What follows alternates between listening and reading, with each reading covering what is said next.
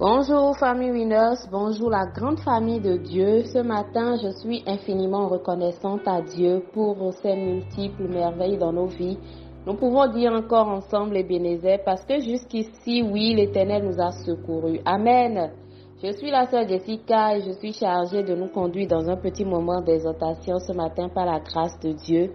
Et avant toute chose, je voudrais nous rappeler que nous sommes sur une plateforme de transformation de la jeunesse par la jeunesse et le point 2 de notre vision est celle selon laquelle nous sommes un canal par lequel le Saint-Esprit manifeste sa puissance dans la jeunesse du monde, dans la jeunesse de l'Afrique et dans la jeunesse du monde au nom puissant de Jésus. Cela est tiré du livre des Actes, le chapitre 10 à son verset 38. Amen. Je rends grâce à Dieu pour les 21 jours de jeûne et prière que nous avons passés parce que c'est un moment qui a permis à tout un chacun de se retrouver dans la parole. C'est un moment qui a permis de nous booster, de booster notre foi à divers niveaux. C'est un moment qui a permis de nous ressourcer véritablement au nom de Jésus. Et c'est pour moi l'occasion de rendre grâce à Dieu pour la vie des orateurs qu'il a utilisés durant les 21 jours, de toutes les personnes qui ont intervenu lors du programme pour la gloire de Dieu. Amen. Je vais continuer dans la même dynamique que celle imprimée par le leader principal dans la journée d'hier. Alors, le message disait de garder le dépôt. Garder le dépôt, cela signifie qu'au-delà de tout ce que nous avons entendu, il faut véritablement que quelque chose reste et que nous puissions appliquer cela pour avoir une vie chrétienne victorieuse. Amen. Ce matin, je voudrais que nous lisions ensemble un passage de la Bible. Il s'agit de l'histoire de la femme samaritaine. C'est une histoire que nous connaissons pour la plupart. Amen. Cela est tiré du livre de Jean 4 à son chapitre, à son verset premier, pardon. Quand nous lisons la parole, nous voyons que euh, le Seigneur était arrivé après avoir rendu ministère à un endroit, il était arrivé près d'un puits en Samarie où il voulait se reposer. Il était venu dans l'intention de, de, se reposer, de, de, se retirer un moment de, de la grande foule, de pouvoir reprendre des forces. Et quand nous lisons l'histoire, nous voyons que arrivé à ce niveau du puits de Jacob où Jésus était venu s'asseoir, il y a une femme samaritaine qui est venue puiser de l'eau au même moment. Amen. On peut se demander, mais pourquoi est-ce que c'est quand Jésus était fatigué, il voulait se reposer, qu'il a fallu que cette dame-là entre en scène pour perturber un peu le repos de Jésus en griffe. Amen. Euh, c'est un peu comme aujourd'hui, il nous arrive parfois de nous retrouver dans des situations où nous avons envie d'être seuls. Nous n'avons pas envie de parler à quelqu'un. Nous ne voulons surtout pas être dérangés. C'est exactement ce qui s'est passé dans ce cas parce que Jésus était fatigué, il avait faim et il avait même envoyé ses disciples en ville pour chercher de quoi manger. Cela révèle clairement qu'il avait juste envie d'être tranquille. Amen. Mais voilà qu'il y a une femme qui s'approche du puits pour venir puiser de l'eau en ce moment-là. Jésus aurait pu simplement faire semblant de dormir ou il aurait pu ignorer la présence de cette femme-là.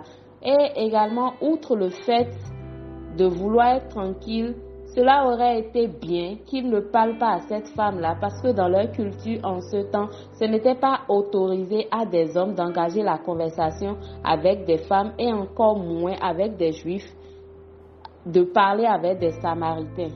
Amen. Et pourtant, Jésus ne s'est pas laissé arrêter par ces barrières physiques. Il a engagé la conversation avec cette femme. Amen. Le témoignage pour Jésus est plus un style de vie et rien ne pouvait s'opposer à cela. Il a fallu qu'il commence par parler à cette femme pour que cette femme-là se rende compte de qui elle était réellement et des attentes qu'elle avait vis-à-vis de Dieu en ce moment-là, sans même le savoir elle-même. Il a fallu que Jésus engage la conversation pour que le voile qui était sur les yeux de cette femme-là s'ouvre. C'est un peu notre cas aujourd'hui. Nous sommes citoyens des cieux sur la terre. Cela suppose que nous avons été envoyés sur la terre pour une mission bien précise, qui est celle de faire des nations des disciples, qui est celle d'amener les gens à la parole de Dieu. Aujourd'hui, parfois, nous sommes tellement égoïstes que nous ne pensons qu'à nous uniquement. Mais il est important que nous puissions parler également de la parole afin de permettre à d'autres personnes d'avoir part à la même vérité que nous partageons par la grâce du Seigneur. Jésus, lui, il était en mission pour le Père 24 sur 24. Et nous sommes également appelés à être en mission pour Dieu en tout temps et en toutes circonstances. Faire des, nations des disciples, ce n'est pas seulement euh, parler et puis euh, ça s'arrête là, non. Il ne s'agit pas seulement de témoigner, mais c'est d'être véritablement un témoin soi-même. Il ne s'agit pas seulement de dire des paroles, mais de voir, de vivre plutôt une vie qui correspond aux paroles que nous, sortons. C'est d'avoir des attitudes qui sont en communion avec l'évangile que nous partageons que nous puissions revêtir les valeurs du royaume de Dieu. Amen. C'est important pour nous de ne pas seulement parler de Christ pour les autres, mais de le vivre nous-mêmes, d'avoir un style de vie qui implique cela.